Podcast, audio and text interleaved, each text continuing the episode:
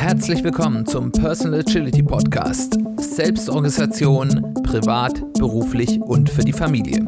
Ich bin Simon Kleiber.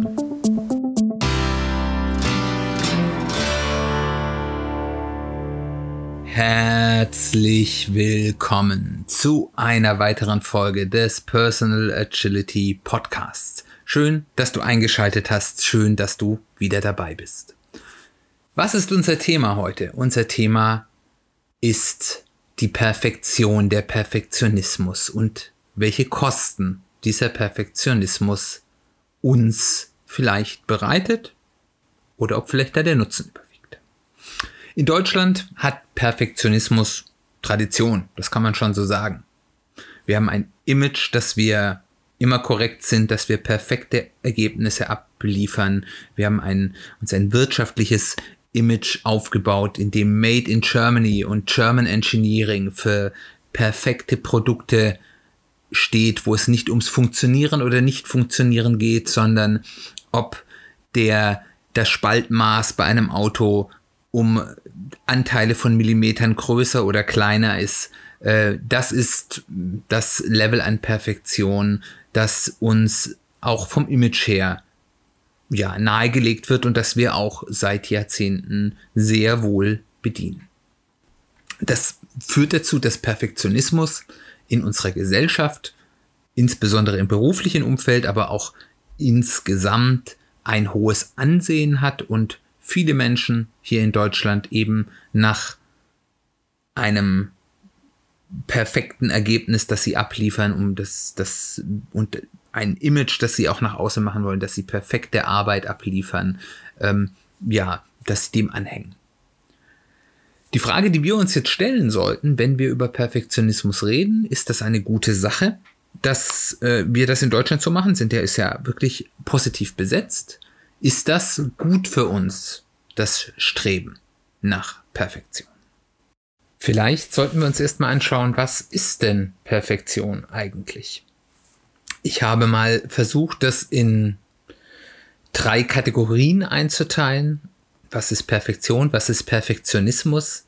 Äh, und habe den versucht, auch so ein bisschen Titel zu geben. Vielleicht gibt es da auch schon Kategorien, die ich nicht kenne oder Kategorienamen. Wenn ihr die kennt, würde ich mich freuen, wenn ihr mir das mal schreiben würde. Aber ich bin auf folgende Einteilung gekommen. Das erste ist die, das, was ich subjektive Perfektion nenne. Das bedeutet etwas so gut machen, wie ich das irgendwie kann. Also mein Bestes gegeben zu haben. Der zweite, die zweite Ebene der Perfektion wäre das, was ich jetzt objektive Perfektion nennen will. Das ist der praktisch best erreichbare Zustand oder der, der beste Zustand, der je wirklich erreicht wurde. Sozusagen Weltrekord. Also ich möchte etwas so gut machen, dass es noch nie besser gemacht worden wurde. Und dann gibt es die dritte Kategorie, die, das ist das, was ich utopische Perfektion nennen würde. Das ist ein in der Realität nicht erreichbarer Zustand der Perfektion ohne jeden Fehler und ohne jede Verbesserungsmöglichkeit.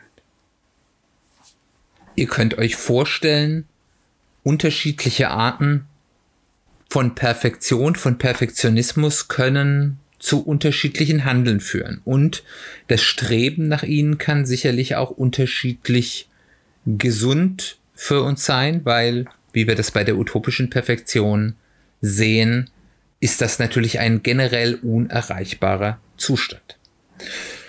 Aber wir schauen uns vielleicht erst noch mal von der positiven Seite an. Was sind denn eigentlich die Vorteile von dem Streben nach Perfektion, von Perfektionismus. Ein großer Punkt ist sicherlich Anerkennung. Menschen, die etwas sehr gut oder gar perfekt können, abliefern, haben ein sehr hohes Maß an Anerkennung. Sie haben, kann man ja so sagen, die Meisterschaft in einem bestimmten Thema errungen. Daraus abgeleitet gibt es eben dann auch einen, ja, inneren Stolz. Man ist auf sein eigenes erreichte Stolz, auf die Arbeit, die man äh, abliefert. Äh, man kann da besten Gewissens sagen, das ist etwas wirklich Gutes. Und es hat natürlich den Vorteil, dass wenn ich in der Lage bin, in dem, was ich tue, eben ein gewisses Maß an Perfektion oder vielleicht sogar ein sehr hohes Maß an Perfektion zu erreichen, dann werde ich mit relativ großer Wahrscheinlichkeit auch einen großen Erfolg haben. Entweder sei das eben Anerkennung, dass viele Leute das gut finden, was ich tue, oder gar wirklich ähm, finanzieller Erfolg, dass ich eben, wenn ich der Beste meiner, meiner meines Handwerks, meiner Kunst bin, dann kann ich natürlich für meine Leistung auch entsprechend viel Geld verlangen oder habe auch, kann mir aussuchen, was ich tue, weil alle das von mir gemacht, durchgeführt, wie auch immer haben wollen. Aber wo Vorteile sind, sind auch Nachteile. Was sind die Nachteile von Perfektionismus, vom Streben nach Perfektion? Das erste ist, und da nähern wir uns jetzt hier wieder aus den Gedanken der Agilität. Ich habe einen rasant fallenden Grenznutzen, würde der BBLer jetzt sagen, je näher wir uns diesem 100% der Perfektion nähern. Das heißt also, je mehr ich an diese Perfektion rankommen muss, desto mehr muss ich dafür Aufwand hineinstecken, sei das jetzt wirklich in der Durchführung oder vielleicht an vorher Aufwand von Lernen, von Training, von was auch immer, ähm, um das zu erreichen. Und es ist so, dass eben die, der Schritt von 90% auf 91% ist viel größer als der von 1 auf 2% und nachher der von 99,8 auf 99,9 ist wahrscheinlich noch größer als der von 90 auf 91 das ist das, warum wir in der Agilität häufig über Pareto-Optimierung reden. Also das ja, dem liegt ja äh, salopp gesagt die Erkenntnis zugrunde, dass bei vielen Dingen 20 Prozent des Wertes, äh, nein, andersrum, Entschuldigung, 80 Prozent des Wertes mit 20 Prozent des Aufwandes ähm, erzeugt werden und umgekehrt eben man für die äh, restlichen 20 Prozent des Wertes 80 Prozent des Aufwandes äh, treiben muss und je näher man sich den 100 Prozent ähm, ja, nähert, umso größer wird hier, werden hier die Kosten, die ich für eine minimale Verbesserung ja, leisten muss. Der zweite Nachteil von Perfektion ist, ich habe im Regelfall deutlich weniger Output. Das heißt also, wenn ich etwas ganz perfekt machen will und es nur abliefere, wenn es perfekt ist, arbeite ich länger daran. Ich habe wahrscheinlich auch mehr Ausschuss, weil ich mehr Dinge, die ich gemacht habe, wieder verwerfe, weil sie mir nicht gut genug sind. Und das führt dazu, dass ich weniger, seltener und später Kontakt mit meinem Zielpublikum habe. Also die Leute, für die ich das machen könnte, die das beurteilen, wo ich auf Resonanz hoffe. Und das führt dazu, dass ich deutlich weniger und deutlich später Lernmöglichkeiten habe. Um mal ein Beispiel zu machen, stellt euch vor, ihr seid zum Beispiel, ihr zeichnet gerne und macht Zeichnungen. Und jetzt habt ihr zwei Möglichkeiten. Ihr könnt jetzt entweder hingehen und sagen, ich zeichne ganz lange hier, bis ich was gemacht habe, was ich richtig, richtig toll finde. Und dann zeige ich es anderen Menschen und bekomme dann Feedback. Oder ich sage, ja, ich zeichne und wenn das halbwegs ordentlich ist, so dass ich sagen kann, da muss ich mich nicht verschämen, aber dass es vielleicht noch weit von Perfektion ist, fange dann schon mal an, das den Menschen zu zeigen, die sich vielleicht für diese Kunst, die ich mache, interessieren könnte das führt dazu, dass ich dann viel früher Feedback bekomme. Ich kann viel häufiger etwas Neues machen. Ich kann mir überlegen, sitze ich jetzt zehn Wochen an etwas, was dann vielleicht relativ perfekt ist, oder mache ich vielleicht in zwei Tagen etwas oder in noch kürzerer Zeit, was auch gut, aber nicht perfekt ist. Ich habe einen viel höheren Output und habe viel häufiger Rückmeldung, aus der ich lernen kann das Jetzt kann man auch überlegen, wie, wie erzeuge ich da Wert? Ich will das jetzt mal finanziell machen, weil das am einfachsten darzustellen ist, aber es gilt natürlich auch für alles andere. Jetzt stellt euch vor, ihr würdet diese Zeichnungen verkaufen. Jetzt gehen wir mal davon aus, ich kann so ein okayes Bild für, ja, vielleicht für 100 Euro verkaufen und ein Bild, ein perfektes Bild kann ich vielleicht für ja, 5000 Euro äh, verkaufen. Jetzt stellt euch vor, ich saß jetzt an dem perfekten Bild zehn Wochen oder noch länger. Und an dem halbwegs perfekten, da kann ich eins am Tag herstellen. Da könnt ihr euch ausrechnen, in vielen Situationen, wo das der Mehrwert der Perfektion nicht überragend ist, wäre es deutlich lohnender, mehr nicht Perfektes, aber Gutes zu liefern, als nur einmal etwas Perfektes. Aber das gilt natürlich jetzt nicht nur bei Geld, wo ich bezahlt werde, es ist auch ansonsten. Ich werde mehr, wenn es jetzt zum Beispiel bei der Kunst nicht um Geld geht, sondern um Anerkennung, werde ich unter Umständen mehr Anerkennung, mehr Publicity ähm, und ja, damit mehr Bekanntheit, mehr Wertschätzung meines Werk bekommen, wenn ich häufiger etwas abliefere. Es kommt nicht von ungefähr, dass einige der erfolgreichsten und größten Künstler der Welt erstaunlich produktiv waren.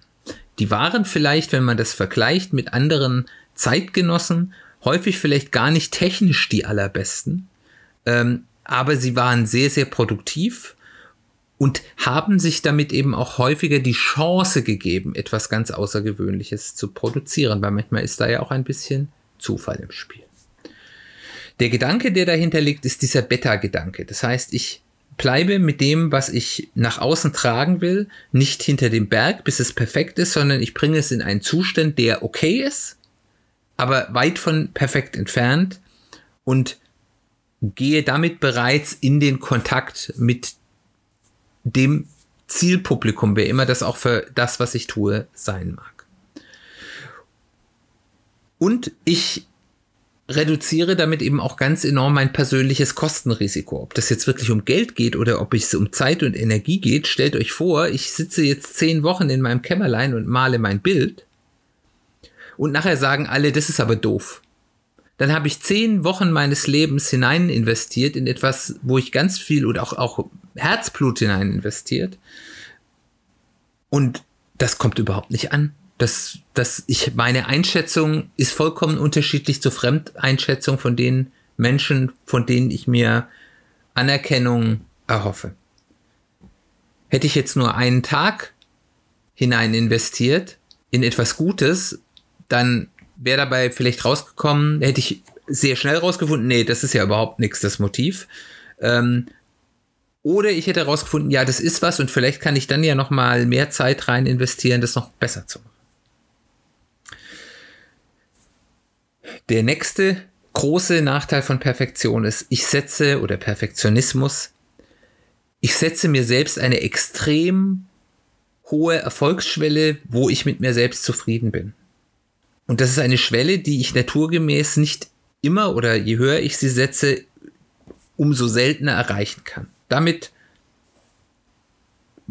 bringe ich mich selbst in eine Situation, in der ich besonders häufig scheitern werde obwohl ich eigentlich nichts Schlechtes gemacht habe. Aber ich habe die Erwartung so hoch an mich selbst gesetzt, dass ich mit nichts zufrieden sein kann.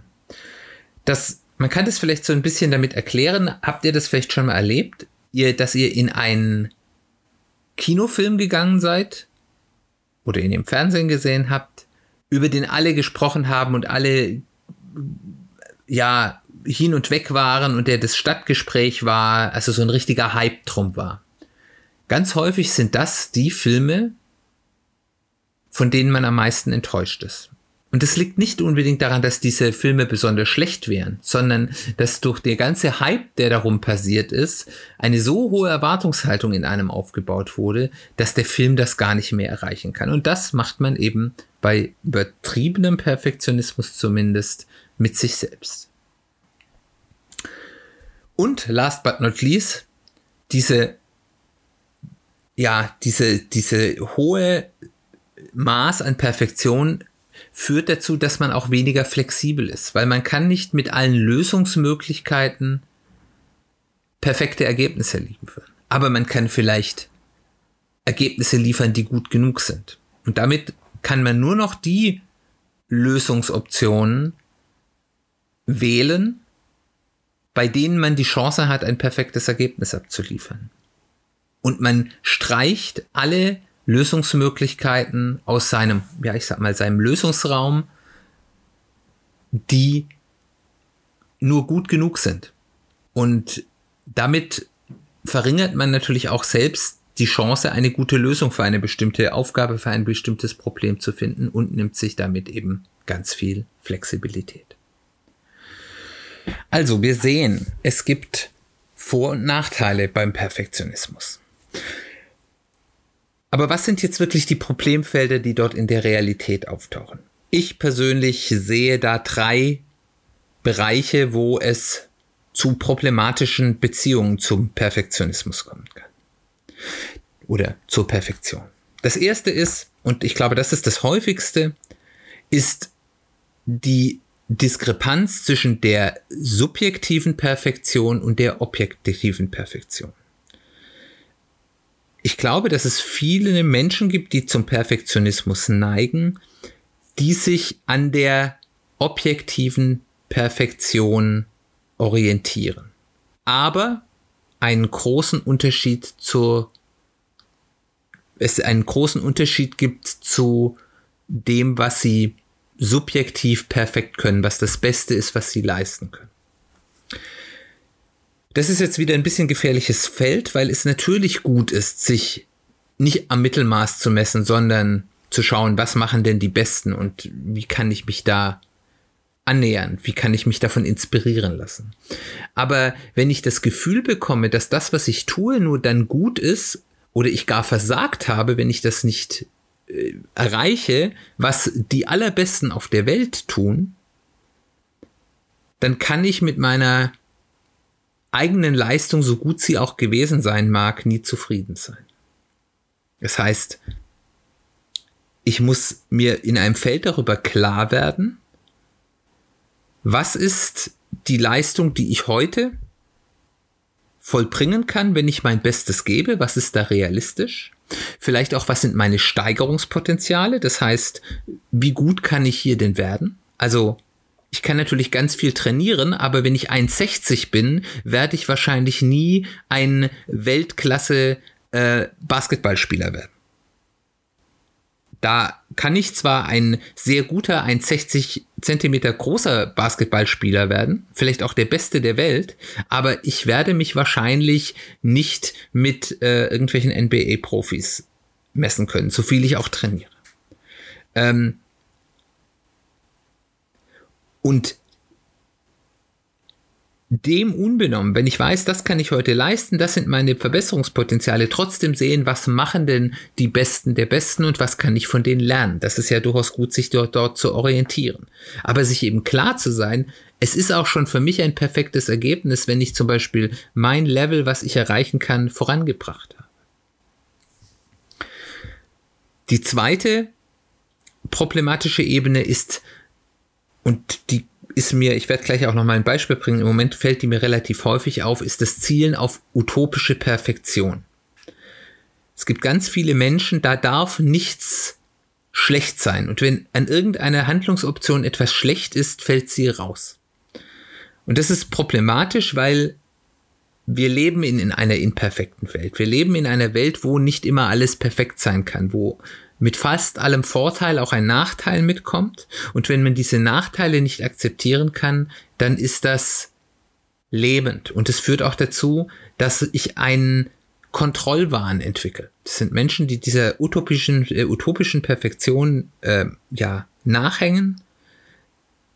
Die, die denken häufig, wenn ich nicht immer nachschaue, dass es passiert und dass es auch wirklich richtig gemacht wird, dann geht alles schief. Und die können nichts unkontrolliert lassen, nichts loslassen. Die müssen immer überall schauen, dass es genauso ist, wie sie es gerne haben wollen.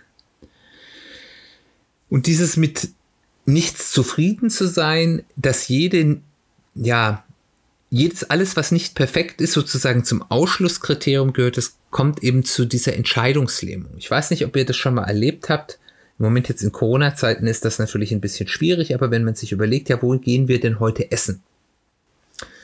Und äh, dann redet man über ganz viele Optionen. Da gibt's das Restaurant und das Restaurant und dann ist bei dem einen ist das nicht rechts. Ja, der zieht's immer und in dem ist es immer zu laut und da gibt's nichts, was mir schmeckt. Das ist okay, das ist ein guter Grund, nicht ins Restaurant zu gehen oder da, also irgendwas ist immer falsch. Und man dreht sich ewig darum, wohin man denn geht. Und es ist unheimlich schwierig, mit solchen Menschen zu Entscheidungen zu kommen. Äh, weil wahrscheinlich wird es im Endeffekt in den meisten Fällen ihnen dann doch irgendwie gefallen, aber überall ist es nicht, aus irgendwelchen Gründen nicht perfekt. Ähm, dann hat das Restaurant eine zu kleine Weinkarte oder da sind die Portionen zu groß oder irgendwas, irgendein Haar in der Suppe wird überall gefunden und man kann sich zu nichts entscheiden. Und das ist eben in Situationen ganz tragisch, wo es eben immer diese Nachteile gibt. Ich beobachte das zurzeit relativ häufig, jetzt eben in diesen Corona-Zeiten, gerade bei, in meinem Umfeld, weil ich eben auch kleine Kinder habe, bei, bei Eltern, die im Moment gerade mit allem, was in dieser, ja, ehrlicherweise ja beschissenen Situation läuft, immer unzufrieden sind. Also gerade wenn ich jetzt mal das Beispiel ist mit, mit Schule ist, als die Schulen offen waren und äh, so in den ersten Wellen oder das dann schnell wieder geöffnet haben, war das nicht recht, weil das ist ja Risiko und die könnten sich da ja anstecken. Und dann hat man die Schulen wieder zugemacht, dann war das ja nicht recht, weil ja, wir müssen Homeschooling machen und das ist so anstrengend. Ist ja anstrengend. Und ähm, dann hat man versucht, wieder Öffnungsstrategie zu machen. Ja, die Kinder müssen jetzt getestet werden. Dann ist das ganz schrecklich. Die Kinder werden ja getestet und das könnte ja unangenehm für die Kinder sein oder wenn ein Kind positiv getestet haben, könnte das zu Mobbing führen oder sonst irgendwas. Das sind ja alles berechtigte Kritikpunkte.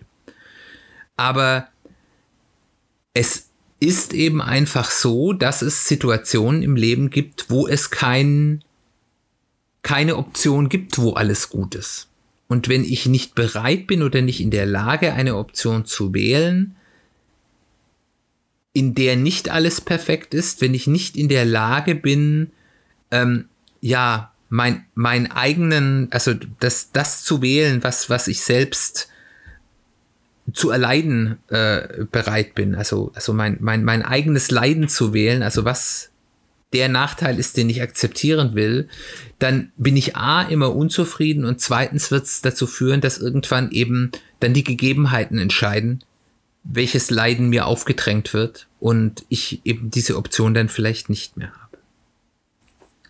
Das dritte Feld, wo ich problematische Beziehungen zur Perfektion sehe, ist das, was ich mal unter dem Titel Nicht-Perfektion zusammenfassen will.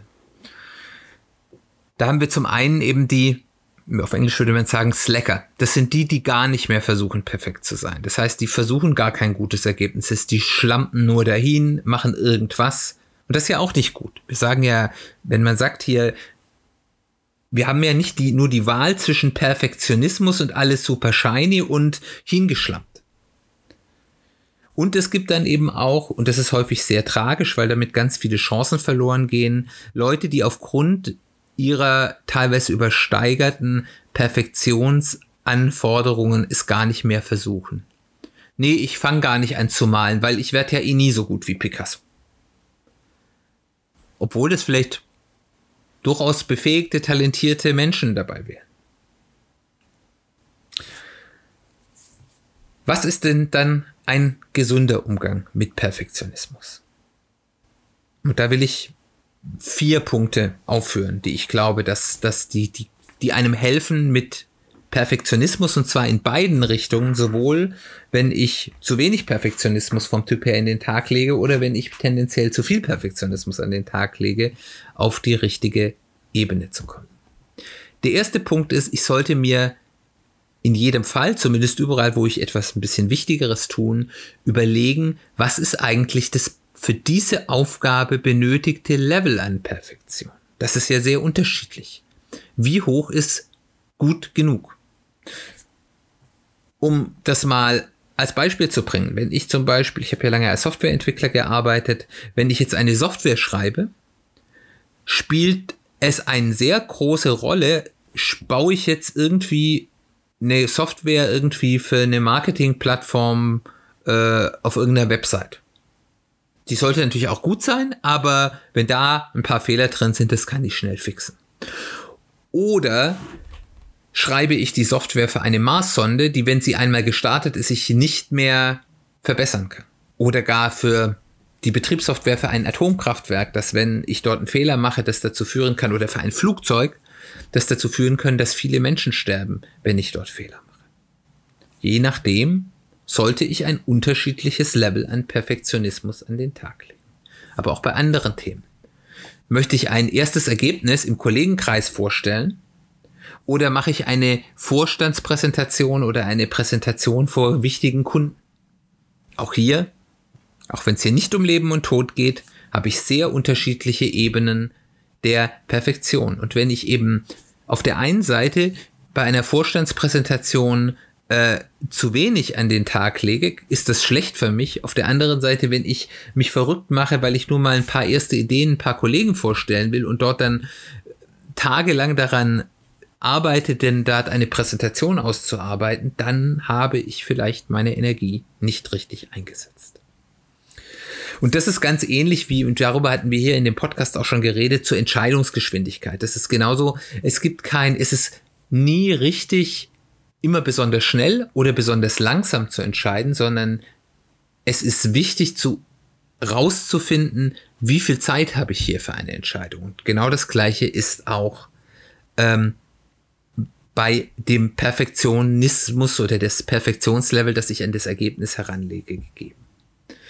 Und da ist es eben auch sinnvoll, mal zu hinterfragen, was sind denn die Eigenanforderungen und was sind die Anforderungen vom Empfänger? Sind die auf der gleichen Ebene? Es gibt da ein sehr schönes ähm, Beispiel, das ich gelesen habe von einer Professorin, ich komme leider nicht mehr auf den Namen, die häufiger Vorträge auf Konferenzen gehalten hat, aber auch äh, natürlich ähm, Vorlesungen. Und die hat immer die war sehr perfektionistisch und die hat immer unheimlich Energie, Tage an jedem Vortrag, an jeder Vorlesung gearbeitet und das bis ins letzte Detail vorge vorbearbeitet, nochmal geübt davor. Äh, und das, die hat natürlich total viel positive Rückmeldungen bekommen, äh, weil die hat super Vorträge und Vorlesungen abgeliefert. Und dann hat sie durch einen Zufall nicht die Möglichkeit gehabt, dieses Level an Vorbereitung zu machen, was sie sonst gemacht hat. Und dann hat sie einen Vortrag oder eine Vorlesung, ich weiß es nicht mehr genau, gehalten und hat gemerkt, die Rückmeldung war genau die gleiche. Der Empfänger war mit einem signifikanten, ja, weniger Aufwand für sie genauso zufrieden wie mit dem, was sie versucht hat, für ihr eigenes Perfektionslevel zu erreichen. Und genau das Gleiche kann sein. Wir sind darauf ich, deswegen habe ich es jetzt auch so als klischeehaft ähm, vorgestellt. Wir sind darauf gepolt, dass zum Beispiel, wenn wir eine Präsentation bei einem Vorstand abgeben, dass da alles 100% perfekt sein muss. Ich habe jetzt beruflich häufiger mal mit Geschäftsführungen und Vorständen zu tun und ich habe da gelernt, dass die das häufig sogar gar nicht wollen und das eigentlich doof finden und die häufig gerne auch mal, vielleicht nicht total undurchdachte Ideen, aber die Dinge vielleicht gerne mal schneller und vielleicht noch ein bisschen weniger unfertig haben wollen. Nicht alle, es gibt auch da noch die diese Erwartungshaltung mitbringen, aber nicht alle. Und auch hier ist es sinnvoll, sich zu überlegen, ist meine Annahme, was für ein Perfektionslevel hier benötigt wird, eigentlich das, was auch der Empfänger meiner Arbeit oder meines, meines Schaffens äh, sieht. Und es kann natürlich auch umgekehrt sein, dass ähm, es Punkte gibt, wo ich davon ausgehe, ja, da reicht was, wenn ich mal schnell was mache und der Empfänger eigentlich das nicht will und der da was deutlich polierteres sehen will. Der zweite Punkt ist eben einfach zu lernen, dass 60 oder 70 Prozent Ergebnis nicht schlampen heißt und auch nicht heißt Dinge weglassen, oder ein schlechtes, unfertiges Ergebnis abzuliefern, sondern dass ich eben unter Umständen den Umfang reduziere, dass ich sage, okay, ich muss etwas nicht im vollen Umfang tun, ähm, weil vielleicht nur ein bestimmter Bereich erstmal interessant ist, oder dass ich eben einfach im Feintuning mich etwas zurückhalte. Weil ähm, das ist genau der Punkt, wo ich diesen sinkenden Grenznutzen habe. Irgendwo kann ich mich auf einer Folie bei Millimeter genauen oder unter Millimeter genauen ähm, Positionieren von Teilen ewig aufhalten und es wird wahrscheinlich nie jemand wahrnehmen, um jetzt bei dem Präsentationsbeispiel zu bleiben. Und das zu verstehen, dass 60 bis 70 Prozent Ergebnisse auch gute Ergebnisse sind, an die es auch nicht zu unterschätzende Qualitätsanforderungen gibt, aber eben bedeuten, ich mache nur das, was wirklich notwendig ist vom Umfang und ich halte meine Feintunings, Überlegungen in dem Maße, wo sie noch wirklich ganz offensichtlichen Nutzen bringen. Der dritte Punkt ist, und das ist ein Lernaspekt, man muss lernen, gerade wenn man zum Perfektionismus reicht, auch mit nicht perfekten Ergebnissen zufrieden zu sein. Da hilft ganz enorm, wenn man sich einfach klar macht, was ist eigentlich gut genug. Und dann mag man vielleicht immer noch sagen, naja, das hätten wir noch ein bisschen besser machen können, aber dann kann man eben umgekehrt sich selbst auch fragen, hätte das denn etwas am Ausgang geändert? Wenn es denn gut genug war, hätte es wahrscheinlich nichts geändert und dann wäre es verschwendete Arbeit, Energie, Geld, was auch immer gewesen.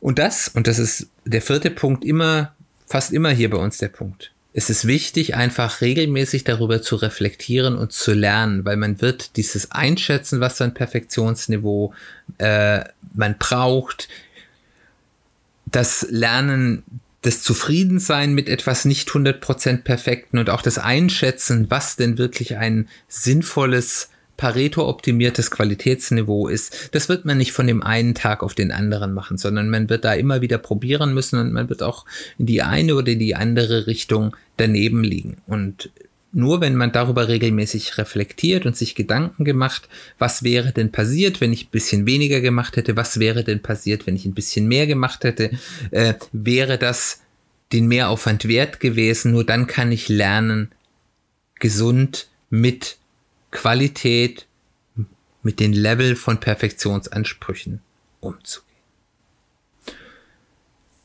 Ich denke, das ist ein schöner Abschluss zu dem Thema Perfektion. Ich hoffe, ihr konntet etwas mitnehmen in dieser mit Sicherheit nicht perfekten Folge. Ich hoffe, sie war gut genug für euch. Vielleicht könnt ihr mir das zurückspielen. Ich würde mich sehr über euer Feedback freuen. Ihr erreicht mich, wie ich das in jeder Folge nahelege über ganz viele Kanäle, über E-Mail, über soziale Medien. Alle Adressen und Links findet ihr in den Show Notes. Ihr könnt mich auch über die Website des Podcasts erreichen, www.personal-agility-podcast.de. Da gibt es zu jeder Folge einen Blogpost. Dort könnt ihr kommentieren, damit auch mit mir in Kontakt treten und äh, findet dort aber eben auch die Show Notes, wenn es die dort nicht gibt, wo ihr Podcast hört. Wenn es euch gefallen hat, würde ich mich sehr freuen, wenn ihr mich ein bisschen unterstützen könntet, äh, den Podcast etwas bekannter zu machen. Da gibt es drei Möglichkeiten, die ihr habt. Die erste ist, sagt es weiter im Freundeskreis, im Familienkreis, im Kollegenkreis oder auch auf Social Media. Die zweite Möglichkeit ist, ein Review zu hinterlassen, also eine Sternebewertung oder ein Text, entweder auf der Podcast-Plattform, auf der ihr hört, wenn dort die Möglichkeit äh, gegeben ist, oder insbesondere auch auf äh, Apple Podcast, iTunes. Das ist so ein bisschen die wichtigste Plattform. Da freue ich mich über ein Review, sei es nur eine Sternebewertung oder auch mit Text. Die dritte Möglichkeit, wie ihr mir helfen könnt, den Podcast etwas bekannter zu machen, ist, wenn ihr einen Spotify-Account habt, sei es ein äh, bezahlter oder ein, ein kostenloser. Ganz egal, ob ihr den Podcast auf Spotify hört oder nicht, wenn ihr mir dort ein Abo dalasst, führt das auch dazu, dass ich auf Spotify eher und leichter gefunden werde und das hilft mir. Wenn ihr das macht, dann bedanke ich mich ganz herzlich. Wenn ihr das nicht macht, bedanke ich mich auch ganz herzlich fürs Zuhören. Ich freue mich schon auf die nächste Woche. Da beschäftigen wir uns wieder mit dem Thema agiler Umgang mit persönlichen Finanzen und da wollen wir das, was wir in der letzten Folge in äh, Agility from First Principles, nämlich die Feedback Loops und die kontinuierliche Verbesserung anwenden auf den finanziellen Aspekt und da geht es um das Thema Zinseszins, die Kraft der finanziellen kontinuierlichen Verbesserung. Wenn euch das interessiert, freue ich mich, wenn du wieder dabei bist. Ich freue mich drauf und wir hören uns bald wieder.